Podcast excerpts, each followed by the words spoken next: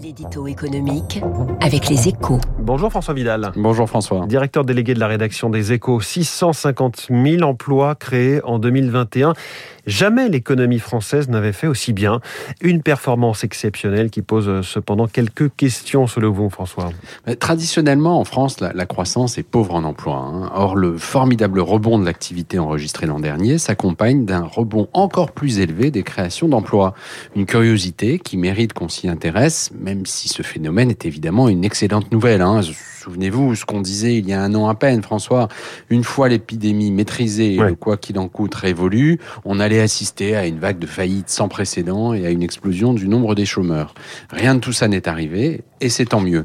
Mais le résultat de cette hausse de l'emploi proportionnellement supérieure à celle de la croissance a une conséquence mécanique. Elle dégrade la productivité de notre économie, c'est-à-dire son rendement ou, si vous préférez, son efficacité. Alors comment l'expliquer alors que le Covid s'est traduit par une accélération de la transformation numérique, euh, ce qui aurait dû amener une productivité accrue a priori bah, plusieurs choses l'expliquent en fait. D'abord, la, généralisation du télétravail imposée par euh, l'épidémie dans beaucoup d'entreprises, ce qui n'a pas toujours euh, rimé avec amélioration de l'efficacité opérationnelle dans de nombreux métiers.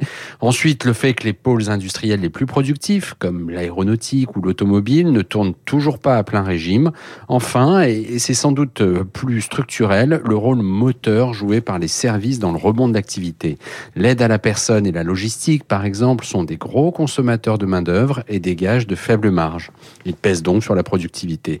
Et étant donné la place croissante qu'ils sont appelés à prendre dans notre économie, ce phénomène risque de s'installer dans la durée. Merci François Vidal. Ce sujet à lire en détail, page 2 des échos ce matin. Pourquoi l'économie française a créé un nombre d'emplois record en 2021 Il y a aussi l'impact du chômage partiel, le boom de l'apprentissage et bien sûr euh, la mécanique. Hein. on le vit en ce moment de l'isolement des cas positifs.